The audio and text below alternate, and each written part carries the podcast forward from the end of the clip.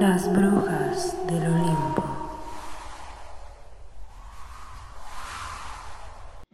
Hola chicos, bienvenidos a este su bonito espacio en el cual podemos hablar de muchos temas. Ya saben que, bueno, principalmente es del feminismo, pero todos bienvenidos, bienvenidos a leyendas de las brujas del Olimpo. ¿Qué ando yo diciendo?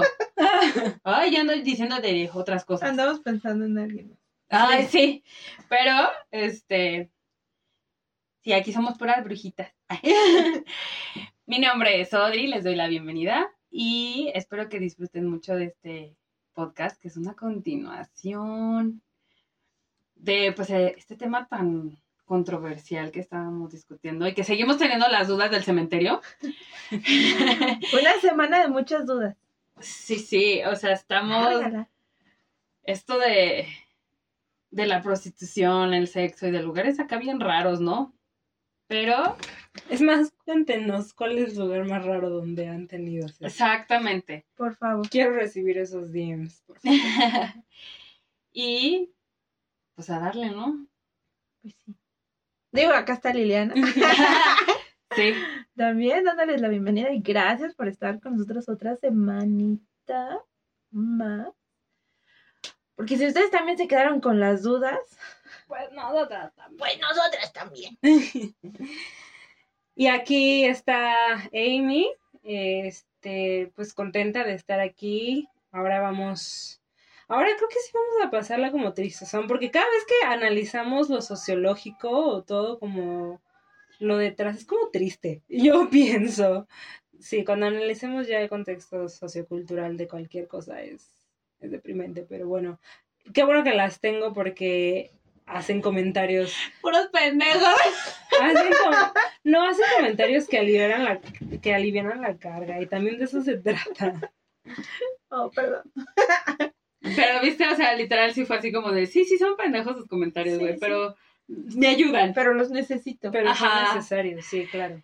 Sí, aparte, bueno, la, la risa es buen antídoto para todo, ¿no? Sí, lo siento. Es bueno tener siempre un break de comedia para respirar y seguir. Ah, somos tus payasos. Ay, no, payasos no. Me dan miedo los payasos. No, ¿Qué me has dicho? Comediante. no. Sí. comediante.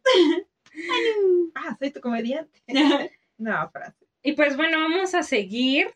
Creo que espero que este no sea tan largo porque la información es bastante abundante. Eh, vamos a seguir con el tema de la prostitución. Ya habíamos analizado todo el contexto histórico, ¿no? O sea, incluso habíamos sacado algunas ahí definiciones de cómo se dividían las prostitutas en, en la antigua Grecia y en la antigua Roma. Ay, grecorromanos, qué bárbaro. Qué barbaridad. Pero No, con ahora todo vamos desde siempre. con, con todo lo social. ¿No? Ya tenemos la historia, ya tenemos todo este background. Listo, ese viene, toda la información que están escuchando aquí está directamente relacionada de un ensayo sociológico sobre la prostitución que hizo Rosa Cobo Bedía para la Universidad de La Coruña. Eh, un saludo. Ah, seguro que se escucha esta persona. Salud. Gracias. Necesito hablar con ella. Ah. y bueno, vamos, vamos de lleno, vámonos riquis, porque está, está largo, es más, déjeme. Ah. Me encanta. Bueno, entonces pues ya tenemos todo nuestro antecedente histórico, nuestro contexto histórico más bien, y nos queda evaluar el aspecto sociológico de este oficio. Todo fenómeno social debe estar sometido a procesos permanentes de legitimación con el objeto de que pueda reproducirse a lo largo de extensos periodos históricos. La primera legitimación de cualquier fenómeno social se encuentra en su propia facticidad, que por otra parte siempre tiene un carácter autolegitimador. El hecho de que una realidad social haya existido durante largos periodos históricos es utilizada para sugerir que forma parte de un orden natural de las cosas imposible de alterar. Sí, además de existir, también ha sobrevivido a intentos de acabar con esa realidad, como por ejemplo la legislación prohibicionista o la penalización moral de la prostitución, entonces parece que tiene una fuerza que va más allá de lo puramente social. Sin embargo, la facticidad no puede ser la única fuente de legitimación, pues por sí misma sería insuficiente. Se necesitan otras legitimaciones adicionales, cuya intensidad y grado de elaboración debe ser proporcional al cuestionamiento de la realidad social que se requiere legitimar. El debate que existe en torno a la legalización o, o abolición de la prostitución explica la poderosa interpelación social a la que está sometida esta práctica, y al mismo tiempo pone de manifiesto los poderosos intereses que se juegan en torno a esta gran industria. Por eso se han puesto sobre la mesa otras legitimaciones secundarias, desde la reactualización de ideas preteóricas hasta argumentaciones desarrolladas en el marco del pensamiento académico. La producción de prejuicios y estereotipos para que la prostitución sea aceptada socialmente se suceden. Desde señalar, como habíamos dicho el episodio pasado, desde señalar que es el oficio más viejo del mundo hasta advertir sobre la urgencia sexual natural de los varones desde vincular esta práctica social con la libertad sexual hasta considerar que la prostitución es una poderosa barrera que protege a las otras mujeres de las violaciones y agresiones sexuales masculinas. Desde la argumentación de que la postura sobre la abolición es moralista, hasta la idea de que quienes sostienen que hay que erradicar la prostitución, que hay que erradicar la prostitución están en contra de las mujeres prostituidas. El conjunto de prejuicios y estereotipos es muy amplio y se reelabora permanentemente para producir nuevas legitimaciones. Por otra parte, desde instancias académicas se realizan investigaciones que intentan fundamentar la legitimidad de la prostitución en el consentimiento de las mujeres prostituidas, sin mostrar la prostitución como el resultado de la jerarquía patriarcal y sin señalar suficientemente el vínculo entre prostitución y capitalismo neoliberal. Pues bien, la prostitución es un fenómeno social que tiene su propio relato. Uno de los argumentos estables de esta narración, fuertemente arraigada en el imaginario, colectivo, es que me trabo, se me traba el cerebro, perdón. Que por otra parte siempre es patriarcal, es que la prostitución surge espontáneamente en cualquier comunidad humana. La idea que debe aceptar la sociedad y por ello debe anclarse en las estructuras simbólicas es que la prostitución es un hecho natural. Uno de los subtextos del imaginario de la prostitución sugiere que está profundamente anclada en algún lugar oscuro de la naturaleza humana, y este es, desde luego, uno de los problemas que obstaculizan una posición crítica frente a la prostitución, pues con esos argumentos se coloca esta práctica social en el orden de lo prepolítico. En efecto, si el fundamento de esta práctica social está en la naturaleza, entonces difícilmente podrá ser definida como una institución y por tanto interpelada socialmente. La idea difusa que envuelve el fenómeno de la prostitución es que está más allá de lo cultural. Aparece como una realidad que transita entre lo natural y lo social. Está complicado. De ahí que se repita incansablemente que la prostitución ha existido siempre como si ese fuese un argumento irrefutable. Es que volvemos al punto, ¿no? Que yo le estaba diciendo, ¿en qué momento, o sea, cómo fue esa transacción de sexo, por qué, ¿no? Entonces, que digas, eh, el oficio más viejo, ¿de acuerdo a qué? No sé. Pues supongo que de acuerdo a al tipo de transacciones por intercambio, ¿no? Porque no es como que te dieran la gran cantidad. Yo, ¡ay! ¡Ella! Porque a ver las mujeres. Yo creo que era más bien un intercambio, como alguna especie de trueque o algo por el estilo. Yo creo que viene desde ahí. O sea, claro, pero vuelvo al punto. Vamos a tener sexo, ¿por qué? ¿Por algodoncito? ¿Por, por unas gallinas? por protección. Tiburona, tiburona. En la, pasada decían como así literal el alimento, o sea, lo más grande que se casó, un lugar más cerquita al fuego, un macho alfa que te protegiera. Por ejemplo. Pero eso ya sería más como mi pareja. Que no se ve, que eso no se ve en la prostitución, ¿no? Pero bueno. Ya, pero- Sin embargo, la prostitución no es el oficio más antiguo del mundo, sino la actividad que responde a la demanda más antigua del mundo, la de un sí. hombre que quiere acceder al cuerpo de una mujer y lo logra a cambio de un precio. Eso sí, para justificar que la prostitución es una realidad natural, hay que afirmar que se inscribe en el orden de la sexualidad humana. El subtexto, por tanto, alude a que la sexualidad masculina es incontrolable y por ello la femenina debe estar al servicio de ese deseo masculino irrefrenable, a través de la prostitución o del matrimonio. Si la prostitución hunde sus raíces en la sexualidad, entonces no es posible erradicarla. La legitimación de la prostitución parte tácitamente de la sexualidad masculina como pulsión imposible de gestionar culturalmente. Señala Carol Patman que la legitimación de la prostitución se origina en el estereotipo de la urgencia sexual natural de los varones. Ahorita me estoy acordando de un comentario que me hizo Lili la semana pasada. De esa urgencia, de que qué pasaba si estaba cerca de un cementerio. O sea, es que sí, era mi duda. O sea, ¿qué tal que por la urgencia de ya, ya, ya? Sí, lo que te dije la semana pasada. o sea Puede pasar, pues no sé. y, y justo, o sea, es mi, ¿sabes? Es mi duda. Que quién, o sea, eso es algo que tengo que, tenemos que, le tengo que preguntar a un hombre, o sea, de, a ver, güey, tu urgencia sexual, ¿qué tan, qué tan urgencia puede ser a la mía? Porque creo que nosotros la podemos calmar más rápido. Sí, yo digo que sí. Bueno, en mi caso yo creo, yo sí. Así, ahorita. Ya, ch, Ujú. sentado. Ah. Tranquilo. Ajá.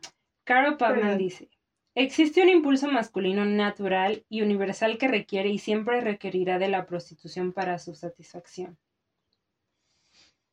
Mira, es que aquí voy a hacer un comentario que no sé qué tan. Estoy segura de que mi amigo, si me escucha, me va a perdonar porque no va a decir ni su nombre. Y él, o sea, él, él sí, sí nos ¿El amigo de un ¿no? amigo? Ujú. El amigo de un amigo. Ah, ni siquiera es mi amigo. Che, Ujú. ¿no? Con el que trabajaba. Y él, y él sí era mucho de, de, de buscar prostitutas. Ajá. Porque nosotros trabajamos muy cerca de Sullivan. Y él sí era muy dado a eso. Y el güey tenía novia. Solo tengo una pregunta. ¿Ok? ¿Cuánto le cobraban? A él, porque según esto ya era cliente, Cliente frecuente, ok, ok. Sí, Tarjetita, punch. sí, sí, sí, sí. Sí, ajá. Y le cobraban 800 o 1000, cosas así. Y no te miento, se iba por cada servicio. semana. Sí, era por servicio. Güey, pero aún así, o sea, es un chingo, o sea, honestamente, Sí. imagínate, mil pesos a la semana, sí- más tus gastos y eso normales, era ¿no? cliente. Ajá. O sea, imagínate. ¿no? O sea, más tus gastos normales, o sea. ¿Y tenía novia? y tenía novia. Y mm, mi pregunta, cuando, o sea, yo vi, porque hasta eso, pues eran de las chidas, porque lo buscaba por internet. Ok. Entonces él tenía como acceso a la página, no sé si era como privada o algo así. Como un OnlyFans, ajá. Ajá. Y ya cuando concretaba la cita y todo este tema, este, o sea, yo sí le llegaba a preguntar, ¿no? O sea, como, ¿por qué no? Pues vas y Con tu novia. Con tu novia. Ajá. Dijo, es que hay cosas que con ella no puedo hacer. Y con estas niñas sí. Mm. Y yo, ah. O sea, no es como cuestión de satisfacción se- a- a- Mm. sentimental, es más bien una satisfacción animal. Animal. Volvemos al Es punto de. Volvemos a Ah. ese punto. O sea, que sí es muy real que ellos necesi- lo necesitan porque son animales. Bueno, yo no creo. O sea, bueno, ahí depende de cada persona, ¿estás de acuerdo? sí. O sea, Digo, obvio no lo justifico. Porque, Igual, y, pues, no. igual y él es una persona violenta. O sea, ¿sabes? es que, o sea, exactamente. yo, por ejemplo, me iría más por ese lado y a mí me daría más miedo como ser su novia o su pareja o lo que sea. Es como de. Porque si no tiene, o sea, punto que esa semana Exacto. o ese mes no le alcanzó para cada semana estar con alguien en donde podía descargar toda su violencia, ¿no? O su... Sí, obvio nunca le pregunté, pues, pues ¿qué les haces, no? Ah, sí, no, no, ver no. los pies. Maybe. Who knows? Ay, eso de los pies. Entonces, pues, Odri no va a estar tranquila hasta, Hasta que alguien le diga de los pies. ir al cementerio. El, eh, los cementerios, mira, los pies. Entonces, pues ahí ha- habría que ver, ¿no? Y si es una persona violenta, pues porque es violenta. Entonces ahí ya vienen como otros factores. O sea, y ahí sí puedo decir que, es- o sea, sí, súper consentía a su novia, ¿no? Sí, era como el típico novio consentidor. Ah, el- pues por ajá. culpa, claro.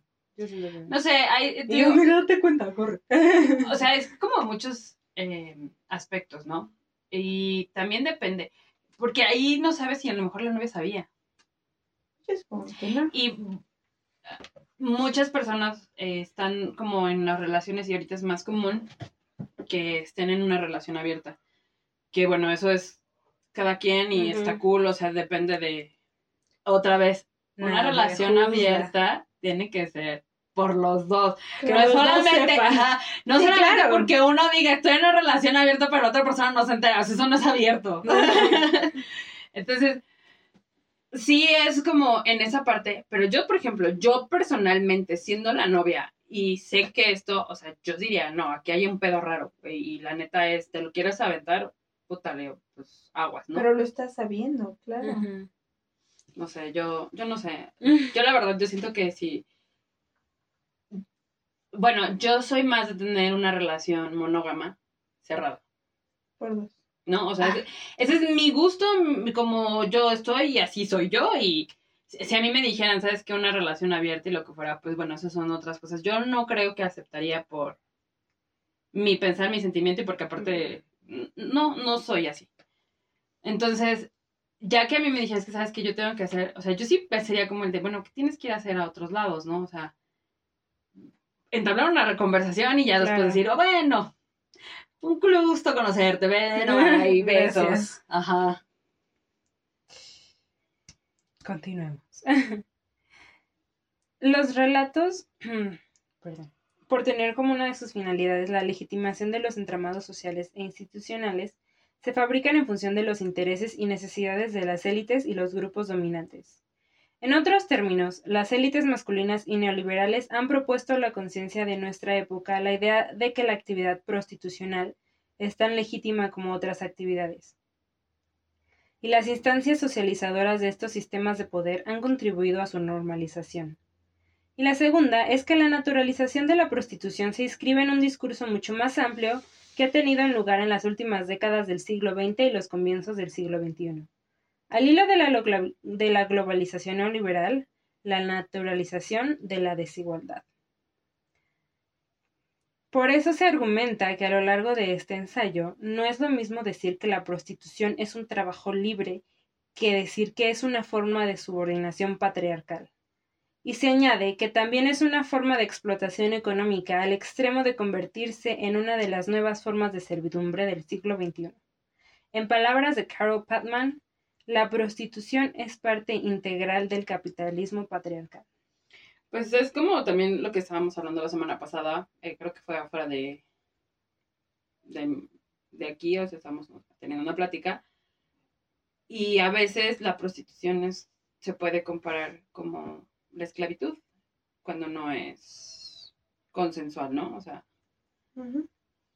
y esto aplica tanto para hombres como para mujeres. Así es. Entonces vamos a empezar por analizar, bueno, este ensayo empieza por analizar la cultura del sexo. Uh, uh. uh, wow. La formación de una cultura de la prostitución ha discurrido al mismo tiempo que en la construcción de una poderosa cultura del sexo. La condición de posibilidad de que se pueda configurar una cultura de la prostitución es que exista una cultura de la sexualidad que articule la identidad de las mujeres alrededor de su, disponibilidad sexual. Ambas culturas, funcionalmente vinculadas, ejercen una influencia decisiva en la formación de las normatividades masculina y femenina. En efecto, las representaciones de las mujeres en los medios de comunicación, el papel de la moda, la pornografía o la prostitución contribuyen a moldear el significado social de las normatividades de género. Y, además, el aumento y la normalización de la industria del sexo contribuyen a restaurar los códigos de la feminidad y la masculinidad más hegemónicamente patriarcales al mismo tiempo que fortalecen la ideología de la misoginia. Por todo ello, es preciso reflexionar sobre los elementos que cooperan activamente en la formación de ambas culturas. Esta propuesta de normatividad femenina sobrecarga de sexualidad pone de manifiesto el reactivo cambio cultural que se ha producido en las sociedades occidentales tras el éxito del feminismo radical en los años 70. En nuestro entorno cultural ha recobrado fuerza la idea de que las mujeres deben ser valoradas fundamentalmente por su atractivo sexual. El proceso de creciente objetualización de los cuerpos de las mujeres forma parte de este nuevo ideal de feminidad que, que proponen las sociedades patriarcales a una parte de las mujeres. El atractivo sexual se ha convertido en parte fundamental del nuevo modelo normativo que se exige a las adolescentes y mujeres adultas. Natacha. Ay, Natacha. La ¡Ah, Natacha. Natacha! Ay, la Natacha. Esa Natacha es Calquilla. Natasha Walter lo explica de esta forma. Las imágenes sexualizadas de las mujeres jóvenes amenazan con borrar de la cultura popular cualquier otro tipo de representación femenina. Lo cual, pues, es los estándares de belleza, ¿no? O sea, el rechazar que hay distintos cuerpos en el mundo. Sin embargo, este modelo, cada vez más hegemónico, coexiste con otro desarrollado por reducidos grupos de mujeres que pueden elegir opciones laborales, profesionales y sentimentales ajenas a esta cultura de la, hipersexualización. En efecto, este modelo de normatividad femenina, a pesar de que se dirige a todas las mujeres, pesa mucho más en aquellas jóvenes que tienen pocas posibilidades de elegir. Richard Pauling explica que la mercantil, de los cuerpos y los sexos afecta sobre todo a los más vulnerables de la sociedad, pues tiene un carácter marcadamente clasista y o étnico. En efecto, la sexualización es un rasgo que los sistemas de dominio asignan a los miembros de los colectivos oprimidos. El subtexto de esta asignación es que quien está marcado por el sexo está más próximo a la naturaleza que a la cultura, más al instinto que a la racionalidad. Mientras que la razón ha sido un atributo masculino, los sentimientos y la sexualidad se han prescrito como las características determinantes de las mujeres. En el caso de la prostitución y la pornografía, se observa la intensificación de este dispositivo, pues se sobresexualiza a aquellas mujeres que el occidente etnocéntrico ha designado como pertenecientes a culturas inferiores. Dicho en otros términos, la pornografía y la prostitución añaden un plus de sexualización a las mujeres de otras razas, la sobreracializa y la sobresexualiza. La sexualiza la sexualización de las mujeres es un dispositivo central en la construcción de la normatividad femenina. Tiene un carácter prescriptivo y por ello mismo también ontológico, pues debe ser presentado como un rasgo natural de las mujeres. Uno de los subtextos de la sexualización de las mujeres es situarlas simbólicamente más cerca de la naturaleza que de la cultura. Sin embargo, la, ontología está precedida por, por la política Primero es la subordinación social y política y después para legitimar esa opresión se fabrica una naturaleza inferior. Y así se puede dar la vuelta al argumento. La posición de inferioridad social tiene su origen en los déficits ontológicos de los grupos oprimidos. Es justo lo que decíamos hace ratito, ¿no? Que mientras la mujer se siga viendo con esa vulnerabilidad, el hombre va a seguir tratando de hacerse ver como la persona fuerte y que forzosamente la lo necesitas para todo. Sí. Aunque ellos sean los que estén necesitando el sexo en ese momento, ellos te van a hacer creer que eres tú la que lo necesita y por eso te están pagando por eso. Sí, exacto. Tontos. o sea, y también habla como esta de, de sexualizar cada, cada rasgo de nosotras, ¿no? O sea, neta hasta el cabello, o sea, ha pasado, ¿no? Que si tú tienes, que si una mujer está completamente pelona ya no es atractiva. Oh, sí. Son tontos. ¿Me explicó? Por eso ya me lo corté. Ah, me están cerrando ciclos.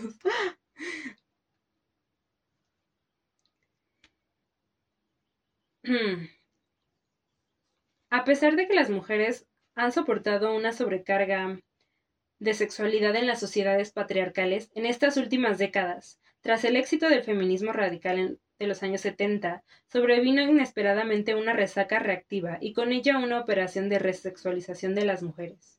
Y esta redefinición de las mujeres, en términos de su sexualidad, está directamente vinculada a la cultura de sexo y de la prostitución. Pauline lo explica así. En las revistas femeninas y para adolescentes abundan amables reportajes sobre estrellas del porno, sobre personas prostituidas felices de estar en la industria. Los artilugios que se venden en las sex shops son probados y son objeto de promoción. Para sentirse bien con su vida, las mujeres y las adolescentes deben adoptar estas nuevas prácticas sexuales y usar los productos que dicta la industria del sexo. Es necesario que lo prueben todo y que aprendan a disfrutar de la sodomía, de la eyaculación facial o de la triple penetración. Eso es, o sea, O para sea, es que me quedé así de.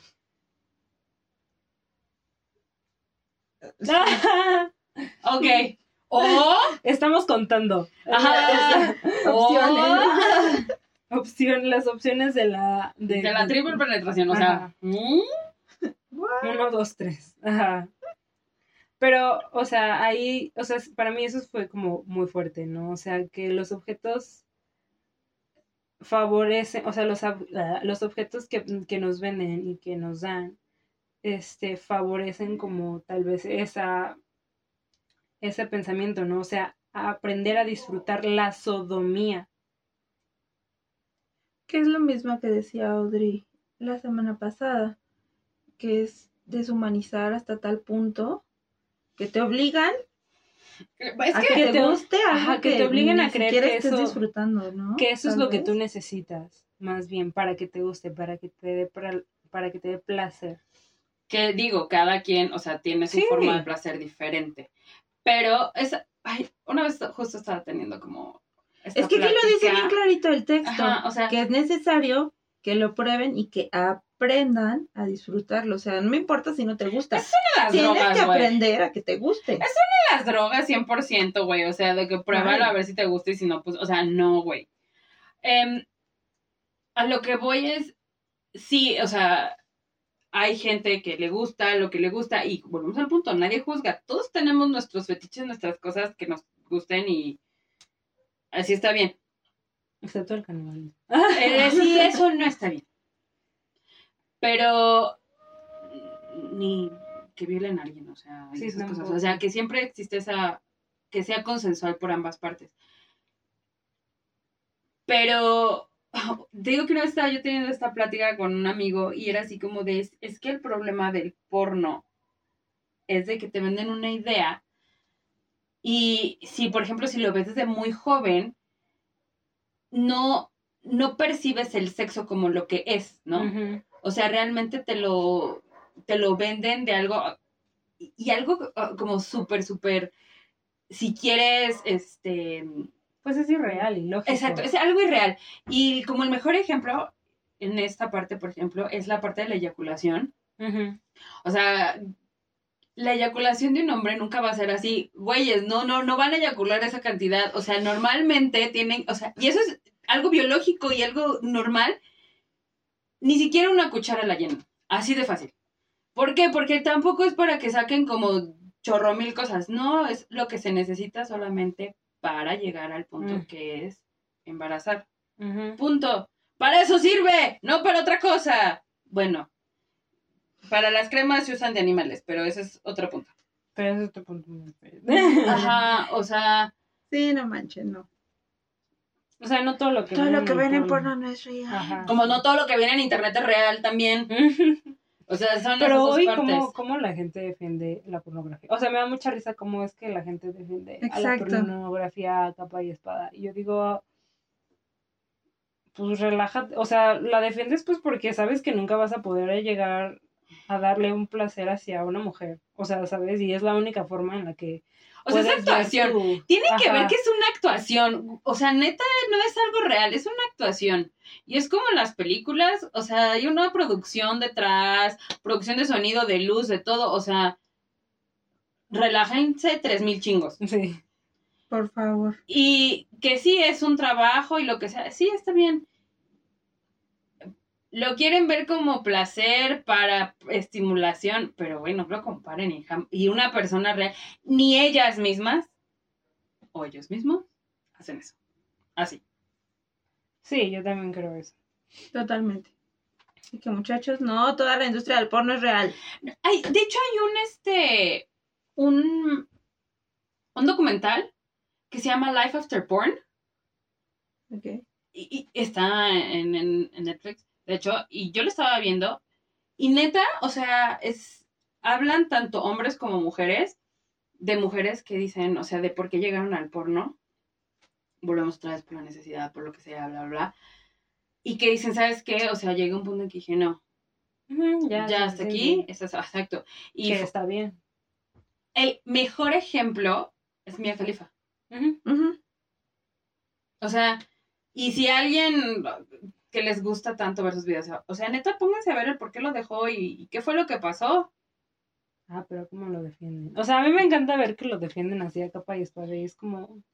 Es que como todo, hay, hay- o sea, te- unos te van a decir está bien, otros te van a decir está mal. Y también mucho depende, y desgraciadamente esa es como esta parte de todos cuentan como les va en la feria, ¿no? Pero bueno. Es, es que, ajá, es, es Son como... tontos. Lo que sí me acuerdo, por ejemplo, es, hicieron también un experimento de que a las mismas actrices y actores los ponían a ver una de sus películas. Y hasta, o sea, veías la reacción tanto de los hombres como así de, ¿qué puto estaba haciendo, güey? O sea, no, pero entran en un papel de actriz. Obvio. Y esa, y hasta ellas, hasta ellas mismas, ellas mismas dirían, es que yo no haría eso en la vida real. O sea, tienen que entender la gente, y es como tienen que entender que a pesar de que yo sea una actriz porno, no te da derecho a, A que me toques a faltarme respeto. Punto. Ya. Sí, ¿no? O sea, es como... Y eventualmente llegaremos al tema de la pornografía. Pues sí. De hecho, la pornografía es representada como una industria de la fantasía sexual en los medios de comunicación, en la moda e incluso en la literatura. La objetualización del cuerpo de las mujeres y la banalización de la sexualidad se han convertido en parte de la cultura popular. Peter Ziel explica las consecuencias de esta cultura. La conversión de las mujeres en objetos sexuales es un proceso de deshumanización en cuyo extremo final está la violencia sexual masculina. Es esto lo que la prostitución institu- institucionaliza, ya que el cliente consigue de la persona prostituida, que no ha elegido hacer el amor con él, algo que de otra manera no podría conseguir sino con violencia. El cliente, y con él la sociedad, oculta ante sí mismo el hecho de la violencia interponiendo una infraestructura manejada por los proxenetas y el dinero. La prostitución es una práctica social que hace posible que los varones obtengan sexo a cambio de dinero. Carol Patman explica que la prostitución es parte fundamental de contrato sexual, así se llama su libro de hecho, Hmm. En el sentido de que es una de las dos formas junto al matrimonio en que los varones se aseguran el acceso sexual al cuerpo de las mujeres.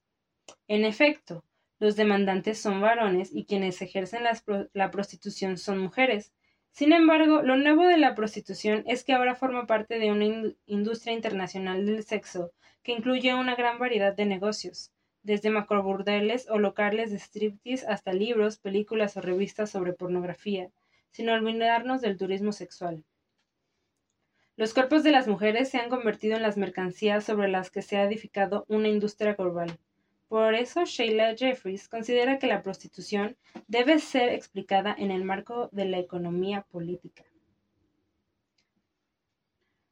Sin embargo, no solo se ha transformado materialmente esta práctica social, sino también la ideología que la envuelve, pues el crecimiento de la industria del sexo como una gran empresa global está modificando el viejo imaginario que existía sobre la prostitución.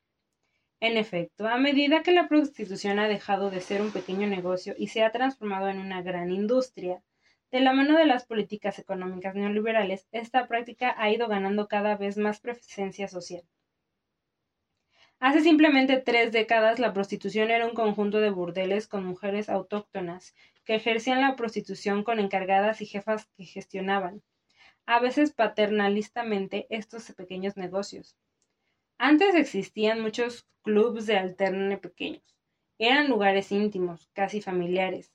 Ahora quedan cada vez menos y los que quedan han vivido una transformación radical, tanto en la forma como en la manera de funcionar. Los pequeños clubes, en su mayoría, están desapareciendo, sustituidos por megalocales de striptease con showgirls y chicas exhibiéndose con la mínima ropa posible. Son negocios que a veces incluso funcionan con licencia de hotel. Los pequeños locales donde tantas mujeres ejercían de manera más o menos discreta una forma de prostitución light, porque no solamente no estabas obligada a acostarte con los clientes, sino que además podías ganar mucho dinero sin necesidad de ellos, son ya cosa del pasado. Pero que pudieron haber sido como escorts de la vieja escuela. de la vieja guardia. En esa antigua forma de prostitución no existían mujeres migrantes ni tráfico de mujeres en los circuitos migratorios ni en los circuitos criminales. En otros términos, ese viejo canon de la prostitución no daba cuenta de la gran industria del sexo que existe en la actualidad. El nuevo capitalismo ha hecho posible la transformación de la prostitución en una gran industria interconectada en forma de red, vinculada a la economía criminal y con poderosos brazos de en otros sectores económicos. En efecto, es prácticamente imposible encontrar burdeles o macroburdeles que en algún punto de su actividad empresarial no estén vinculados a la economía criminal, desde el tráfico de mujeres hasta el blanqueo de capitales. La materia prima de esta industria son los cuerpos de las mujeres, que se han convertido en una mercancía que reúne las dos condiciones necesarias de la globalización neoliberal, negocio de bajo riesgo y altos rendimientos. Sailor Jeffries explica que varias fuerzas han conjugado para dar nueva vida a esta práctica social.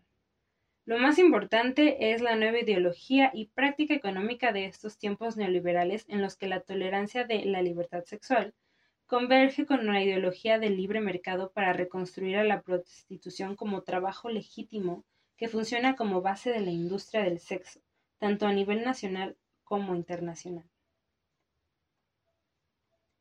La transformación de la prostitución en un negocio global se debe a la existencia de los mercados desarraigados, sin regulación estatal ni control social, cuya lógica económica depredadora ha mercantilizado no solo la naturaleza, el dinero y el trabajo, sino también los cuerpos y la sexualidad de las mujeres. El objetivo es que las mujeres se conviertan en una forma de consumo más, reducir las mujeres prostituidas a objetos mercantiles. Saskia Sassen, ya sé, res- Justo. Ay, sí. Lo peor es que es en todas las edades, ¿no? O sea, no, no es. Bueno, sí. Saskia Sassen señala que la nueva economía capitalista está promoviendo con sus políticas neoliberales el surgimiento de unas nuevas clases de servidumbre, que decíamos, ¿no? La prostitución es el máximo exponente de la deslocalización neoliberal, pues las mujeres son trasladadas de los países con altos niveles de pobreza a los países con más bienestar social para que los varones demandantes con suficientes recursos económicos accedan sexualmente a los cuerpos de esas mujeres. La prostitución es un negocio global interconectado en el que las mafias de la economía criminal controlan todo el proceso, desde la captación de adolescentes y mujeres en los países de origen hasta su inserción en los clubes de alterne de los países de destino. Si bien el cuerpo de la mujer prostituida siempre ha sido una mercancía, en esta época de la globalización neoliberal, marcada por un feroz individual- individualismo posesivo, el cuerpo de las mujeres prostituidas se convierte en una mercancía muy codiciada por los traficantes y proxenetas porque proporciona altos beneficios con bajos costos. Que es como el, el documental que está en Netflix, ¿no? El de Jeffrey Epstein, hijo de sushi. Ah, y nosotros, Adri acaba de tener un ataque. ¡Ay, es que es otro tipo! Pero. Karma is a bitch. Continúa. Es que Es que sí, eh, sí. ¿Sabes qué es la parte que a mí como que no hay otra forma que yo lo diga, que más me emperra, güey? De que ¿por qué siempre hay una mujer ahí? Porque obviamente una niña siempre va a tener más confianza. No, con no, no, o sea, pero lo que voy es, ¿qué plan. grado de maldad puedes tener? Trevi Andrade.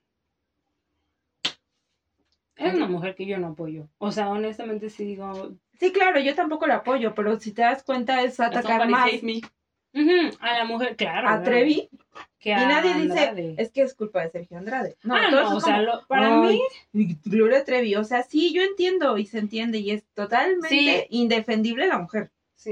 real, Mira, pero También o sea, él es indefendible. Sí, claro, pero fíjense que a la única a la que atacan es, Es a a la ella. mujer. Claro. Ah, Mira, neta. lo que pasa con, con Gloria Trevi es como un- el caso de fuiste víctima y ahora te vuelves victimario, ¿no? Sí, claro. Pero vuelvo al punto, fuiste una víctima. Dude. Bueno, ya. Ajá. Mm. O sea, para mí ninguno de los dos tiene como, No. como, no la estoy defendiendo al no. punto. El punto o que sea, voy sí, es creo que se hubiera pagado tal vez su, condena. su condena, tal vez yo diría, ok, va. El problema es que ni condena ni nada, o sea, ¿sabes? Y, y siempre, y siempre va a quedar así, porque pues, se nos olvidan las cosas a los mexicanos. Y yo. La globalización de la industria del sexo hace que los cuerpos de las mujeres como negocio ya no permanezcan dentro de los límites Estado-nación. El tráfico, el turismo sexual y el negocio de las esposas que se compran por correo han asegurado Eso es otra cosa que tampoco entiendo. que la severa desigualdad de las mujeres pueda ser transferida más allá de las fronteras nacionales, que de manera tal que las mujeres de los países pobres puedan ser compradas con fines sexuales por hombres de los países ricos. El siglo XX vio el hecho de que los países ricos prostituyen a las mujeres de los países pobre- pobres como una nueva forma de colonialismo sexual. El otro estaba viendo que en un lugar de la India, como tienen, o sea, es como un, un barrio donde están todas las prostitutas y cómo viven. Y bueno, no solamente son eh, mujeres, también hay hombres, niños. O sea, está muy cabrón y no pueden salir. O sea, está intenso, muy, muy intenso. Ah, otra cosa, cuando yo fui a Tailandia, me acuerdo que, o sea, todos, por ejemplo, todos decían es que en Tailandia hay mucho eh, justo turismo sexual, ¿no? Sí. Bendito Dios, yo no vi nada porque si no me iba a enojar.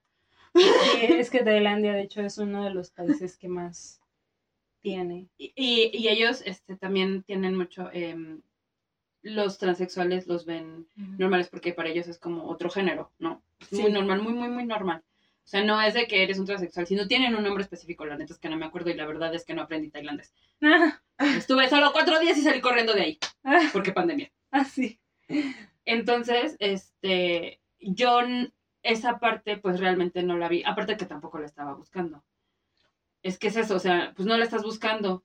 Pero lo que sí me acuerdo mucho, eh, para que más o menos entiendan, es el masaje tailandés es algo que está protegido por la UNESCO como eh, patrimonio intangible de la humanidad, igual que la comida mexicana.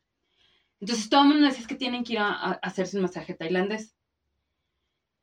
Y pues sí, ¿no? Así de, ah, pues bueno, pero sí nos dijeron, o sea, tal cual, eh, donde trabajo, bueno, pues nos, la oportunidad de conocer muchas personas.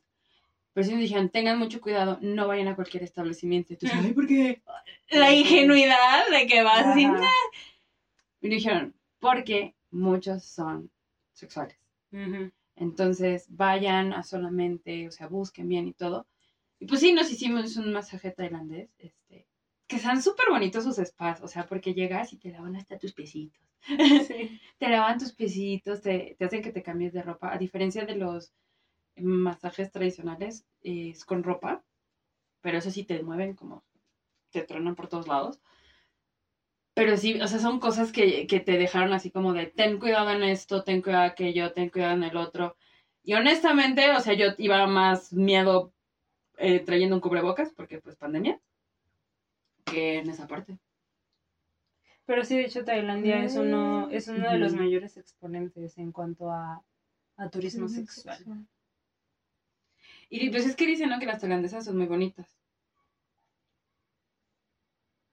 Ay, sí, no Eh, sé. eh, pues Hay, es que es que en hay- todos Hay una lados. película que se llama literal Trata de Blancas y de ahí es, o sea, Ah, en sí, Tailandia Oh. transcurre la mayoría de la película. En Tailandia y en este Filipinas. Ajá. Porque en Filipinas es mucho de este trata de blancas, de niños. Ujú. Y en Europa Qué también fuerte. mucho. Creo que, es, creo que es Europa Central, no. Del este, del oeste. Norte, No sur, este, oeste. Este, no sé. No, creo que es más al, al oeste, creo. O sea, como qué país. Y yo estoy pensando, no, más Rumania. Ándale, Rumania. sí. Oeste. Oeste. Sí, eh. Lo logró. Sí, Sí, de hecho, Rumania sí, ya sabía. es uno de los. Porque hay hashtag gitanos. Ajá. Ahora vamos a lo otro.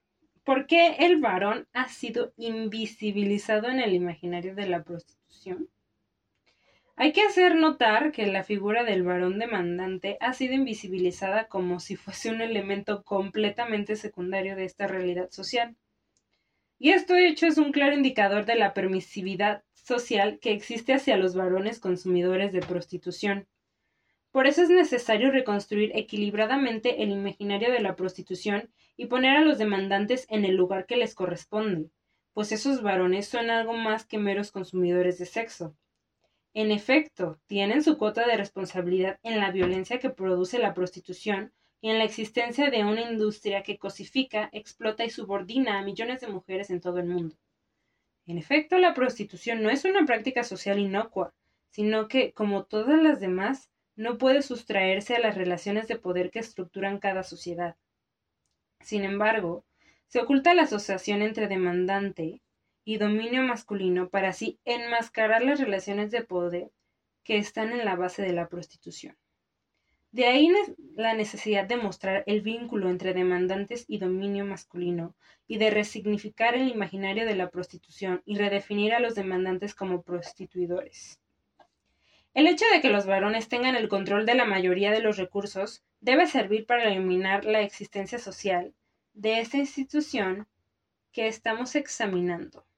En las sociedades en las que los varones tienen una posición de hegemonía, difícilmente podría pensarse que la prostitución es una realidad ajena a las relaciones de poder entre los géneros.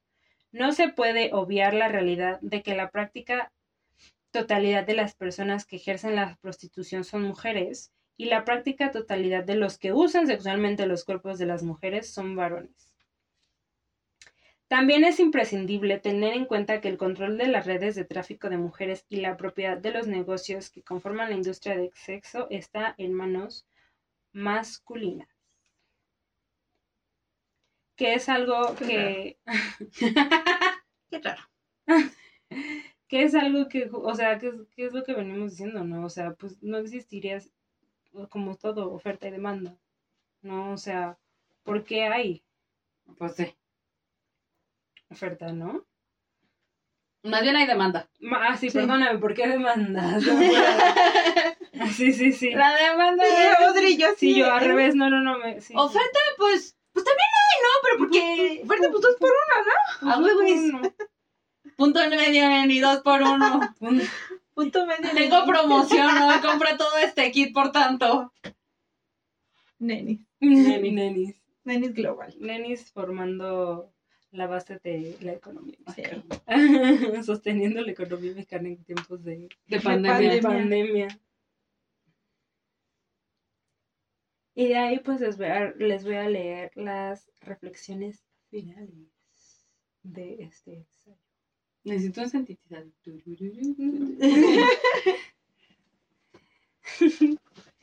Este, el feminismo es un proyecto político de transformación social y cualquier proyecto de cambio social abriga en su interior un impulso ético normativo.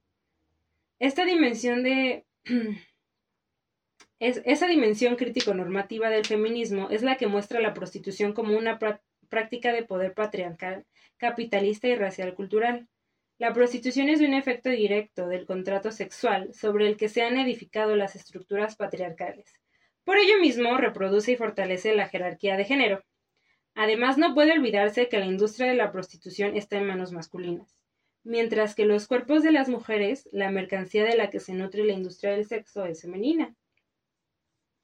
La posición que se ha querido argumentar es que la prostitución no es una actividad económica contractual entre mujer prostituida y varón demandante, sino una relación de poder y explotación sexual. Desde este punto de vista, la prostitución es una práctica social que se inscribe en el dominio patriarcal. Patriarcado. Patriarcado, again.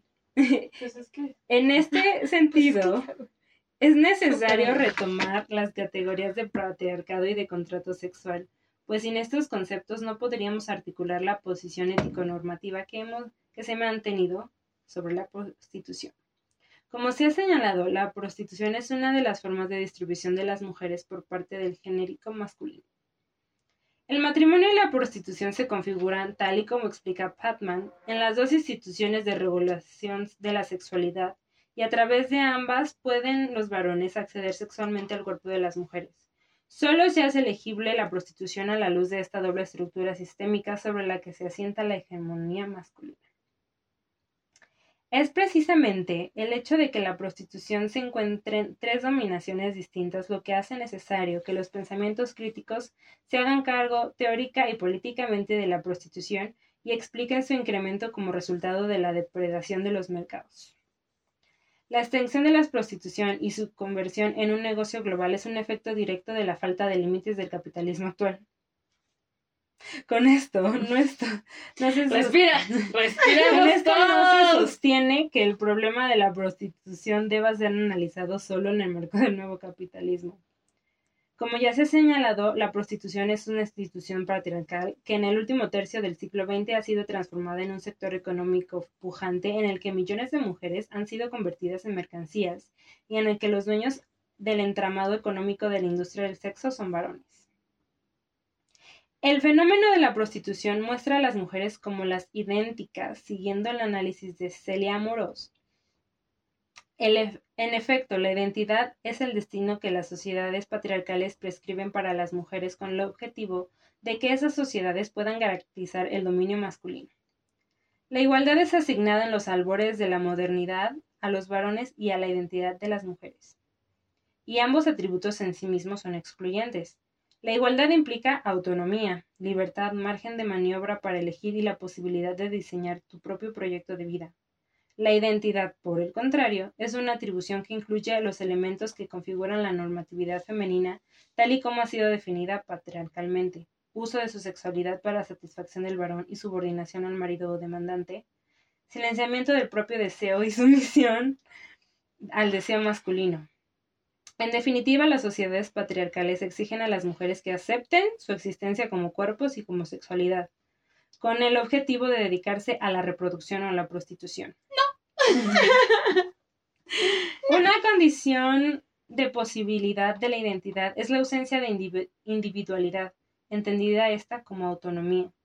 Las idénticas carecen de individualidad. Por eso, en los varones pesa más la humanidad y en las mujeres la feminidad. En los varones la racionalidad y en las mujeres la sexualidad. En conclusión, el mundo de los varones es el de la trascendencia y el de las mujeres el de la inmanencia, tal y como nos, nos explicará Simón de Beauvoir. Las mujeres prostituidas son despojadas de cualquier singularidad y se presentan completamente despersonalizadas. Su valor para la prostitución nada tiene que ver con sus sentimientos o con su inteligencia. Solo el cuerpo es el objeto del interés masculino. El mandato patriarcal es que sean idénticas. Cuerpos hipersexualizados que deben repetir clónicamente gestos y movimientos al servicio del placer sexual masculino. Como le explica Carmen Vigil, para el cliente las prostitutas son simplemente cuerpos femeninos en abstracto.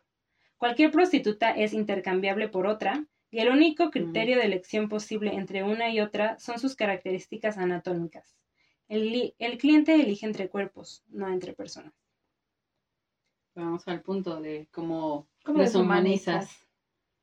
Y desde este análisis, la prostitución puede verse como la metáfora perfecta de la negación del principio de individuación, pues el ejercicio de la individualidad se traduce en derechos vinculados a la autonomía y la libertad.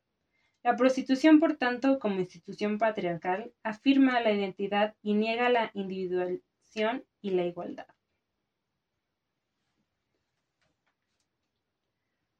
Pues, o sea, justo lo que Déjame decíamos, limpio la sangre un poquito de mis oídos. Exacto.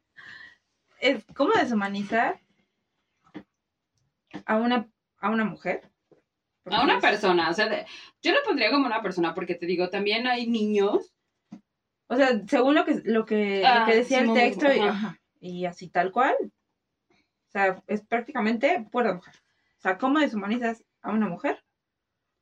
Como simplemente puedes, como por un catálogo, lo que platicábamos hace rato, escoger un cuerpo que es exactamente igual al otro, donde vas a tener los mismos gestos, las mismas expresiones, las mismas imitaciones de placer, porque no lo hay.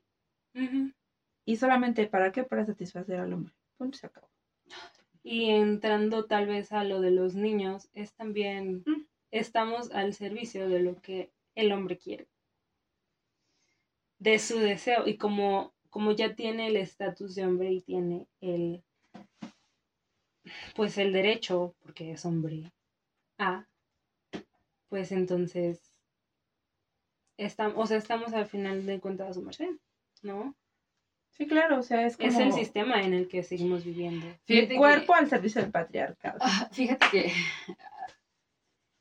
Ay, sí. Es ¿Ven que, cómo sí es bien necesario de construirse, muchachos? Es que justo, o sea, también nosotros tenemos que deconstruirnos. Y yo hace unos días estaba viendo un video de eh, una chava que sale corriendo. Eh, Es en España, exactamente en donde no sé. Pero los que están grabando son los policías. Entonces le preguntan a la chava que qué pasó, qué pasó, qué pasó. Y me dijo, él me tocó, él me tocó. Y los policías van así en su coche y lo paran, güey. Entonces le empiezan a preguntar así de, pues, ¿qué pasó y todo? Nada, yo no hice nada, yo no tengo nada. O sea, en el momento en que dices, yo no hice nada y yo no tengo nada, algo hiciste. Y algo tienes. Ajá. Entonces le empiezan, este, le empiezan a revisar y todo, y de repente dice la chava, él me tocó, la- o sea, el trasero, que él le metió la mano, Ajá. y le, y le preguntan, ¿qué edad tienes? Dice, 15 años. Iba caminando con su hermana y con su amiga de la hermana, que son mayores de edad. Pero estuvo muy bonito de cierta forma lo que le dijo el policía, porque le dice, es que la chava se ve que trae una minifalda. Y él le dice, este, la misma chava dice, es que a lo mejor es porque como yo venía vestida. Y el policía, siendo hombre, le dijo, no.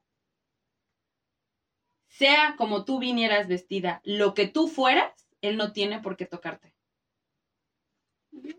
O sea, de verdad, yo dije, qué bonito, Si ¿no? hubiera sido uno de los policías de aquí en México, si te hubiera dicho, ay, pues es que Pues tú sí. también. Mana, pues sí, ajá. ¿Cómo vienes? Y, y sí le dijo, no, o sea, tú no debes de tocar lo que no es tuyo. Sí, claro. Y bueno, pues el otro tipo con los mil pedos, porque cuando se enteraron que la chava tenía 15 años, es como de, uh, eres menor de edad y esto ya entonces ya no es, ni siquiera es, es acoso, es abuso sexual. Sí, Totalmente. porque ya no es acoso. Cuando ya hay este. Tocamiento. Ajá. Ya es. Entonces sí, em, digo, es complicado, es, es algo difícil, porque volvemos al punto que hay gente que tiene muchas depravaciones y no sabemos el por qué, solamente ellos sabrán por qué. Porque entiendo la, vuelvo al punto, entiendo la parte de la prostitución y que esté un acuerdo entre las dos partes, pero cuando ya no existe esa parte de un agreement, y también te puedo decir la otra parte en la que de repente un cliente ya dice, ¿sabes que Ya no. Y es como de, pues no, ya pagaste. ¿no? O sea, también tenemos que ver a esa otra parte. Que por cierto, quiero ver una película. Ay, quiero- es que hay una película que se llama, creo que algo de venganza, una cosa así, que es una chava que va a Ah, los sí, bares, Hermosa venganza. Hermosa, Ah, ajá. Que va a los bares, hace como que se pone, que Está está, drunk y todo, y de repente, sí, dice, siempre llega alguien bueno a tratar de ayudarme. Alguien bueno, entre comillas. Y eh, entonces le empiezan a tocar y todo, y entonces dice, ¿qué estás haciendo? Y dice, no, te juro que yo soy alguien bueno y que no sé qué. Mm, vaya, vaya, hijo. Hijo de. Satán. Vaya, vaya, loco, vaya. Y pues con eso concluimos este tema que quería poner en la mesa. Creo que ya, creo que, no sé, no sé qué otra opinión pueda yo aportar, porque siento que esto último engloba exactamente tal vez este... Y también es algo de lo que yo personalmente también tengo que construirme, porque es un tema, es un tema que la gente no toca. Porque Por tabú. Es, por, ajá, porque es tabú, porque es meterse en pedos, etcétera. Entonces creo que es uno de los temas que más va a costar de construir Sí, en porque- esta sociedad. La sociedad es como, sí, es que yo estoy de acuerdo en que lo hagan, pero, güey, ¿cuál pero? Cállate, ¿estás de acuerdo o no estás de acuerdo? Yo, ni, ni siquiera tendrías por qué estar de acuerdo. mi no te único pero es cuando es forzado, ¿no? O sea. Mi único pero es cuando es en un cementerio. Exacto. ¡Explícame! y los pies. Ajá, o sea, siento que todavía no hay la suficiente deconstrucción como para que esto no sea tan controversial. Sí, claro. Porque es increíblemente controversial, porque hay gente que lo defiende, hay gente que dice, no, es que, o sea, ¿sabes? Pero tiene tantos cimientos como podemos ver, o sea, que ya, que hubo una época en donde era legal. Bueno, en algunos lugares es legal, ¿no? Ajá. O sea, en algunos lugares ya es legal. Entonces dices, ok, pero ¿desde qué parte uno entiende que esto sigue siendo una forma de subordinación, ¿no? O sea, sea legal o no, sigue siendo una forma de, de subordinación ante alguien que está arriba, ¿no? O sea, ante una sociedad que es patriarcal, ¿no? Y lo sabemos y lo vemos. Bruta la policía. Sí, es totalmente un tema todavía muy, muy, muy controversial. Pero, No porque sea malo, ajá. sino porque es algo que la gente aún no entiende con total claridad. Y creo que sí, sí, to- sí es de los temas que van a tomar mucho tiempo y que yo creo que yo no voy a estar viva para el momento que, Aún no. que pueda.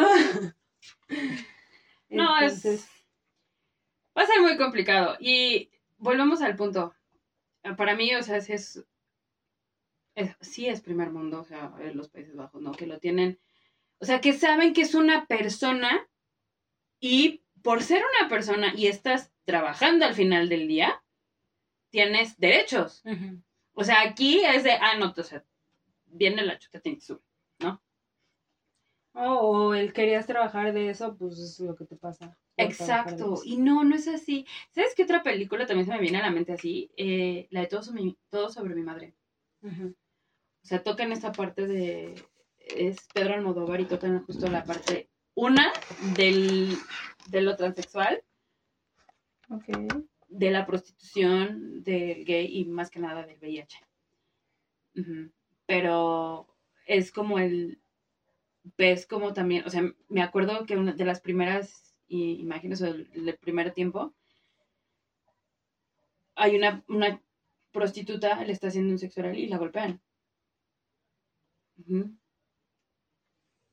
Entonces, y dice, no, pues este, es algo que pasa, que no sé qué, y bla, bla, y la amiga la va y la ayuda. O sea, y para que digas, es algo que pasa, Gajes del oficio, dicen por ahí. que no, o sea, al final de cuentas, eres una persona, tienes derechos. Punto. Sí, ellas tienen tan normalizada la violencia que es inhumana.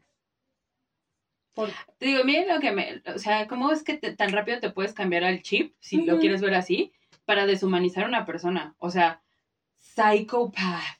Pues es que es más fácil deshumanizar a tener que cargar con la culpa de que le estás haciendo eso a una persona. Psychopath. A una persona. No sé. O sea, ¿no? Y pues con esas bonitas No. reflexiones vamos a cerrar. Con esas reflexiones y la solicitud de que por favor le digan a Audrey por qué no se mete. Que por qué en un cementerio, por favor. Sí, y eh, ya saben que nos pueden escribir en nuestras redes sociales, en Twitter, que es eh, arroba la... Ya se me olvidó. Yo no tengo mi post-it esta semana. Tampoco. Tampoco. Juramos que ya lo vamos a... es arroba las... em, no, arroba brujas guion bajo Olimpo PD. Y en Instagram estamos como las brujas del Olimpo, todo junto. Entonces ahí síganos, escríbanos, queremos escucharlos, queremos saber de ustedes. Ya saben, mi súper pregunta desde el, Por favor. desde el episodio pasado, por, Por, favor. favor. Necesitamos solamente, pues, curiosidad, ¿verdad? Sí. Chismecito. Chismecito. Chismecito. Obviamente no los vamos a quemar, solamente queremos dar el chismecito. Sí, un chismecito sano. Sea, Así, si quieren, díganos. No, pues es que la amiga de mi amigo. Está bien, les creemos. No pasa Sí, yo les creo. Miren, yo soy, yo soy una persona, como les digo, súper curiosa. O sea, no es por eh, chisme ni nada, solo quiero entender cosas. Ah, yo sí, yo también. Yo vivo de chisme. bueno, me despido. Aquí Amy. Ah, Lili. Chifledito se lo dan a chiflar. yo tampoco. y Audrey, yo tampoco. Pero hazle. Eso. Chiflito con Fernanda. Chifledito confirmante. Hasta la próxima. Adiós. Chao, chao.